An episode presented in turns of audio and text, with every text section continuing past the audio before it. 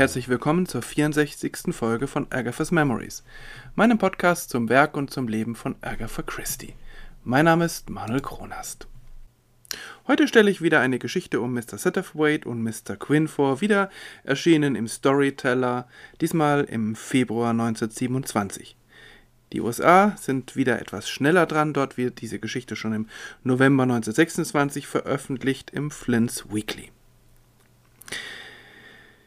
Wir befinden uns in einer kleinen Miniserie um Mr. Satterthwaite und Mr. Quinn und inzwischen gibt Agatha Christie ihren beiden ungewöhnlichsten Detektiven so etwas wie eine neue Richtung.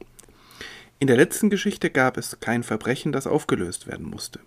Dieses Mal gibt es eins, aber es spielt nur eine ganz geringe Rolle. Obwohl das ist eigentlich falsch, denn obwohl dieses Verbrechen mehr im Vorübergehen aufgelöst wird, ist diese Auflösung entscheidend für das Glück zweier Liebender. Genau darum geht es nämlich. Agatha Christie scheint in diesen Geschichten nicht am Verbrechen interessiert, sondern daran, dass Liebesgeschichten ein Happy End finden. Das ist natürlich schon angelegt in der Figur des Mr. Quinn, der auf den Harlekin der Commedia dell'arte zurückgeht. Und dieser Harlekin ist eben auch ein Schutzpatron der Liebenden. Diese ganze Thematik ist eigentlich im literarischen Werk von Agatha Christie nur eine Nebenspur, könnte man meinen. Denn natürlich drängen sich die Kriminalgeschichten und Kriminalromane in den Vordergrund. Und das ist ja auch das, was Agatha Christie bekannt und berühmt gemacht hat. Aber es ist eine Nebenspur, die vielleicht näher dran ist an ihrer Persönlichkeit als all die ausgeklügelten kriminalistischen Plots. Agatha ist eine unbestrittene Meisterin darin, uns Leserinnen und Leser in die Irre zu führen. Aber letztlich kommt es ihr darauf an, zu beschreiben, wie gefährdet das menschliche Glück ist. Und ein Verbrechen ist ja die sozusagen die ultimative Gefahr für menschliches Glück. Agatha Christie beschreibt, was unter der scheinbar heilen Fassade zum Vorschein kommen kann. Und damit kann ihr Einfluss auf die moderne Kriminalliteratur gar nicht überschätzt werden. Sie hat ja manchmal den Ruf, dass sie ähm, ein etwas realitätsfern schreibt und dass sie alles daran ausrichtet, dass Verbrechen äh, geplant und dann auch ähm, aufgelöst werden. Aber das ist haltlos. Denn, wie gesagt, immer wieder merkt man dazwischen, es geht ihr eigentlich gar nicht in erster Linie darum, wie das Verbrechen aufgelöst wird oder aufgeklärt wird, sondern darum, dass es überhaupt aufgeklärt wird, dass die Ordnung wieder zustande gebracht wird. Nicht umsonst ist Poirot ein Ordnungsfanatiker. Es geht ihr darum, dass menschliches Glück gefährdet ist und wie das vielleicht zumindest einigermaßen wieder gekittet werden kann. Wer weiß, wie sie heute geschrieben hätte, aber ich glaube, dass sie sicher auch heute großen Erfolg gehabt hätte, gerade weil sie so eine scharfe Beobachterin menschlicher Abgründe war. Allerdings, und das ist schon der Unterschied zu der heutigen Kriminalliteratur, hat sie das in nicht ganz realen Settings getan. Menschen in prekären Lebensverhältnissen spielten nie eine Rolle. Die obere Mittelschicht und die Oberschicht beschreibt sie zwar sehr differenziert, aber ist sie wirklich so gewesen? Das ist natürlich auch ein Grund ähm, dazu, war, warum Agatha Christie auch heute noch so beliebt ist, weil es so eine, ja, fast eine Art Parallelwelt ist, in der alles irgendwie wieder in Ordnung kommt. Im Februar 1927 veröffentlicht sie also nun die Geschichte The World's End. Wohl damals fehlt im Titel noch das The, also kurz World's End. Und diese Geschichte, wie gesagt, mit Mr. Satterthwaite und Mr. Quinn, könnte man vielleicht als so eine Art Quintessenz von Agatha Christie's Schriftstellerei beschreiben. Allerdings eine, in der das, das äh, Hauptmerkmal fehlt, eben ähm, der Kriminalfall und seine Auflösung. In dieser Geschichte wird der märchenhafte Aspekt nicht verleugnet, sondern lustvoll zelebriert. Das Verbrechen, es gibt tatsächlich eins, bringt wie immer bei Agatha Christie die Verhältnisse ins Rutschen. Mehr aber auch nicht. Die Aufklärung geschieht je nach Perspektive rein zufällig oder aber von einer unsichtbaren Hand gelenkt. Die Dialoge sind meisterhaft. Agatha schafft eine düstere Atmosphäre durch ganz kurze, knappe Landschaftsbeschreibungen. Die wenigen Charaktere sind durch die Bank interessant. Es fehlt allerdings das intellektuelle Vergnügen des Whodunit und das ist natürlich schon irgendwie schade. Diese Kurzgeschichte bietet auch eine Schlüsselszene für Agatha Christie's literarische Absicht, allerdings bezogen auf die Malerei. Vielleicht gibt es ja irgendwo eine Untersuchung über die Darstellung von Malerinnen und Malern bei Agatha Christie. Ich wüsste nicht, zumindest habe ich nichts davon gelesen, dass sie ernsthaft gemalt hätte. Wahrscheinlich hat sie ab und zu mal gemalt, das war damals einfach ähm, dran in, in der oberen Mittelschicht. Aber, also sie hat nicht ernsthaft gemalt, aber immer wieder begegnen bei ihr Menschen, die auf dem Sprung zu einer großen Karriere in der Malerei sind und die diesen Sprung gerade dadurch schaffen, dass sie durch seelische Abgründe gehen. In dieser Geschichte begegnet uns Naomi Carlton Smith, eine junge, offenbar unglückliche Malerin. Sie malt fast vollständig abstrakt und das stößt bei ihrer Verwandten der Duchess of Leaf auf Unverständnis. Es sei doch keine Kunst. Viel lieber sind der Duchess die Tiermotive des Naturalisten Edwin Landseer. Dieser Maler wurde dadurch reich, dass er die Hunde begüterter Engländer malte. Es wurde später sogar eine Hunderasse nach ihm benannt. Was sei denn falsch an einem solchen Maler? fragt die Herzogin. Nothing, said Naomi. He's all right. And you're all right. The tops of things are always nice and shiny and smooth. I respect you, Duchess. You've got force. You've made life fair and square, and you've come out on top. But the people who are underneath see the underside of things, and that's interesting in a way. Nichts, sagte Naomi. Es ist in Ordnung, und Sie haben recht. Die Oberfläche der Dinge ist immer hübsch und glänzend und glatt. Ich respektiere Sie, Herzogin. Sie haben Durchsetzungskraft. Ihre Begegnung mit dem Leben verlief offen und ehrlich und Sie sind oben auf. Aber die Menschen, die unten drunter sind, sehen die Unterseite der Dinge. Und das ist in gewisser Weise interessant. Und so malt diese junge Malerin die Unterseite der Dinge und das ist viel interessanter als die naturalistische Darstellung von Hunden oder Pferden. Ihrer Meinung nach zumindest und auch der Meinung von Mr. Satterthwaite nach. Zurück zu Agatha Christie. In, auf ihre Weise hat sie immer versucht, die Unterseite der Dinge zu sehen. Das, was zum Vorschein kommt, wenn durch ein Verbrechen die heile Welt Brüche bekommt. Sie hat zwar bis 1926 scheinbar ein normales, behütetes Leben geführt. Sie war nie wirklich in Existenznöten, aber sie hat immer wieder erlebt, wie gefährdet dieses Leben ist und ich glaube, das hat sie befähigt, diese Unterseite zu sehen und auch wahrzunehmen.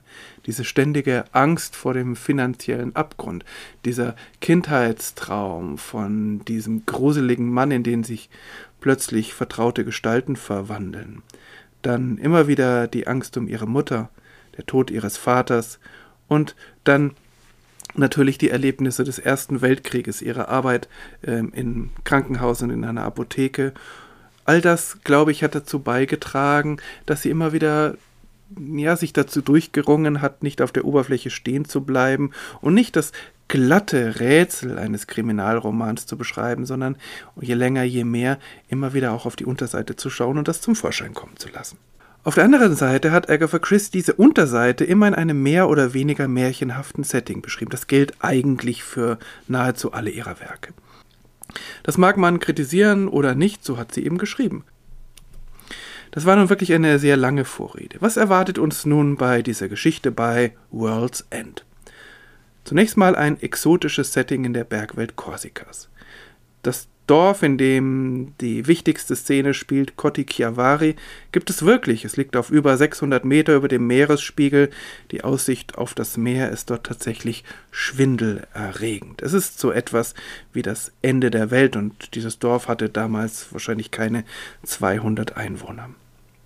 Agatha Christie beschreibt nicht oft Landschaften. Hier gelingt ihr das meisterhaft. Diese Beschreibung und dieses Setting gibt gleichzeitig einen Hinweis auf die Abfassungszeit. Denn Agatha Christie war tatsächlich im Frühjahr 1926 selbst mit ihrer Schwester Madge in Korsika gewesen und ich kann mir gut vorstellen, dass sie auch dort in diesem Dorf war. Die Geschichte ist also wahrscheinlich danach entstanden und das war eine Zeit, in der Agatha Christie ihre Ehe noch nicht in Gefahr sieht, aber doch durch die Krankheit und dann später durch den Tod merkt, dass ihre Sicherheit gewaltig ins Wanken gerät. Vielleicht spielt doch das eine Rolle. Ich werde jetzt nicht auf die Handlung eingehen, sie ist tatsächlich auch nur sehr bruchstückhaft vorhanden.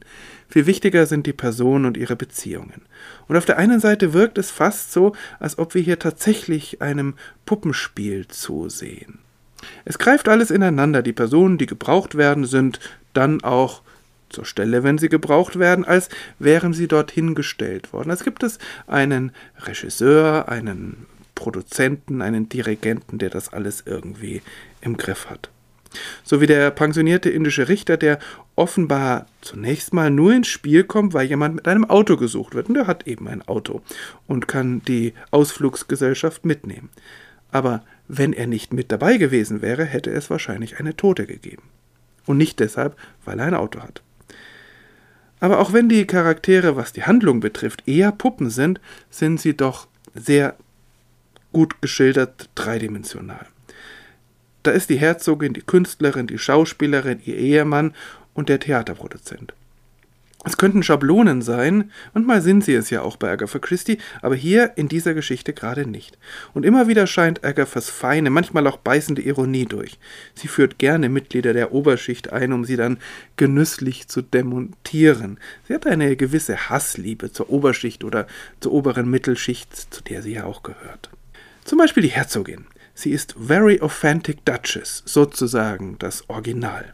There were no Chicago pork butchers in her ancestry. Keine Chicagoer Metzger unter ihren Vorfahren. Aber, for the rest, she was rather a shabby looking old lady. Eine etwas schäbig aussehende alte Dame, allerdings mit wertvollen Juwelen behängt. Someone had suggested once that the Duchess stood in the middle of the room whilst her maid flung brooches at her Haphazard. Irgendjemand hatte einmal unterstellt, dass die Herzogin in der Mitte ihres Zimmers stand, während ihre Zofe sie willkürlich mit Broschen bewarf. The Duchess, die Herzogin, ist unglaublich reich, aber in kleinen Dingen unglaublich geizig. So weigert sie sich, ein Auto mit Chauffeur zu mieten und überredet stattdessen den gutmütigen Mr. Tomlinson.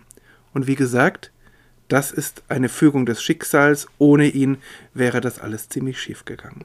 So schildert Agatha hier in der Duchess eine menschliche Naturgewalt, die aber eben dadurch zum Plan Mr. Quinns beiträgt. Denn es scheint ganz eindeutig hier sich um den Plan von Mr. Quinn zu handeln. Und so langsam wird die Frage doch drängend, wer oder was Mr. Quinn wirklich ist. Ein normaler Mensch ganz sicher nicht. Das Thema Selbstmord spielt in dieser Geschichte eine wichtige Rolle, wie bei den Mr. Quinn-Geschichten und überhaupt bei Agatha Christie noch öfter. Natürlich liegt es nahe, solche Themen mit ihrer eigenen Biografie zu verbinden, wenn man im Blick hat, dass diese Geschichte in einer sehr unruhigen Zeit geschrieben wurde, in der sie gemerkt hat, wie ihre Sicherheit gefährdet ist. Aber ich glaube nicht, dass Agatha Christie irgendwie selbst selbstmordgefährdet gewesen sei. Sie liefert dafür auch selbst eine Erklärung, und zwar in einer späteren Mr. Quinn-Geschichte, die sie einige Jahre später veröffentlichen wird, und dann auch in einigen ihrer späteren Romane. Es läuft kurz gesagt auf Folgendes hinaus.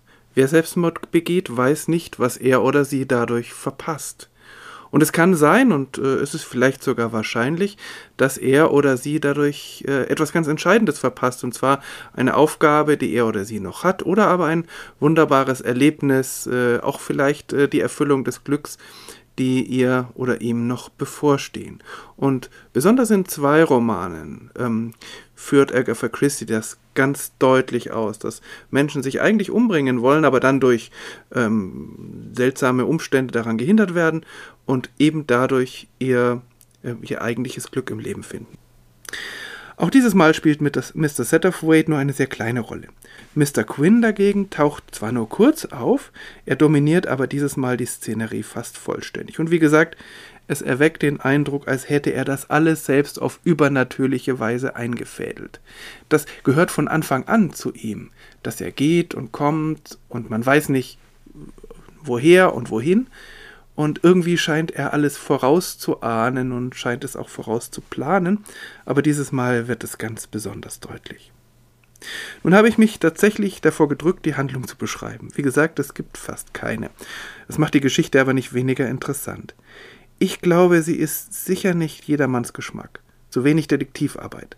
Mir dagegen hat sie sehr gut gefallen und ich ermutige dazu, es doch einmal mit ihr zu versuchen. Wie überhaupt mit dem ganzen Sammelband um Mr. Satterthwaite und Mr. Quinn. In der nächsten Folge geht es zur Abwechslung mal wieder um eine Geschichte ganz ohne Mr. Quinn. Eine Geschichte, die erst lange nach Agatha Christie's Tod tatsächlich in Buchform herauskam, Eine Geschichte, die ihr Zeitschriftenherausgeber damals genüsslich mit dem Verschwinden Agatha Christie's in Zusammenhang brachte.